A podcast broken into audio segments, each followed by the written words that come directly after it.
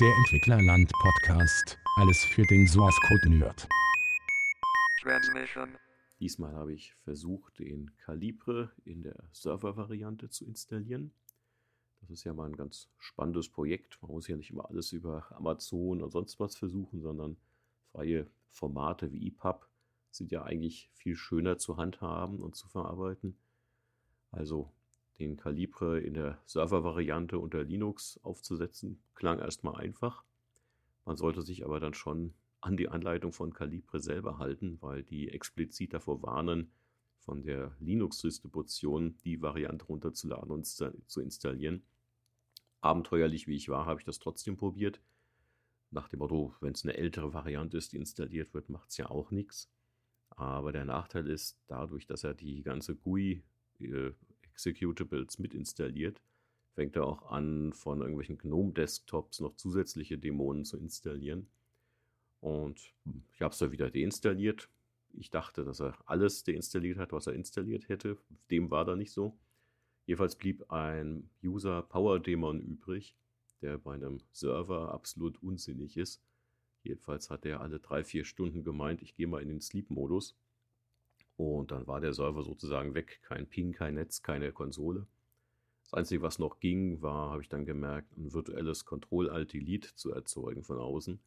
Die Funktion gab es Gott sei Dank bei Hetzner für, für normale User, ohne extra den Support zu bemühen. Also diesen komischen User-Power, den man auch noch deinstalliert und seitdem hält der Server wieder durch. Was denn letztlich die richtige Lösung war, war halt die Originalversion vom Calibre von der Website direkt runterzuladen zu Linux und dort als Dienst zu installieren.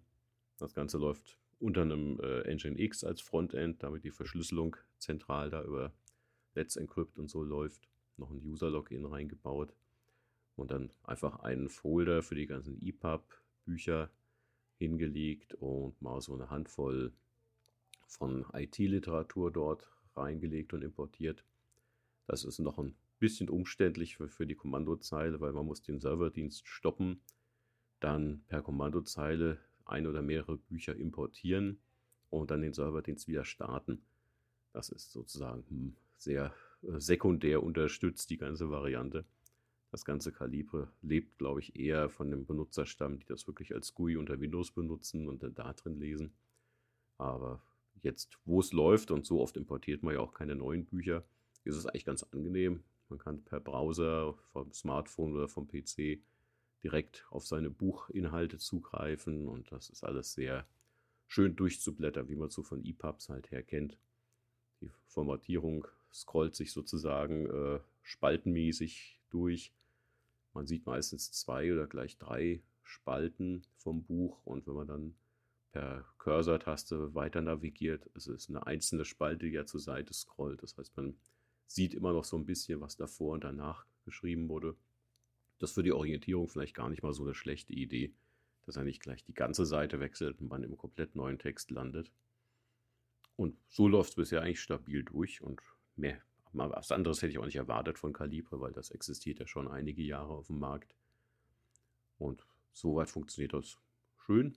Und jetzt kommen die nächsten Experimente, wie schicke ich zum Beispiel Originaldaten äh, auf einen Kindle-Reader und solche Scherze mit E-Mail-Zugang und dem Ganzen. Aber jetzt erstmal so zum statischen Lesen von Büchern hat man damit erstmal genug zu tun. Das ist auf jeden Fall eine schöne kleine Sache, die man auch nochmal nebenbei installieren kann, ohne dass der Server in die Knie geht. Das ist ein sehr schlankes Programm, was da läuft. Goodbye.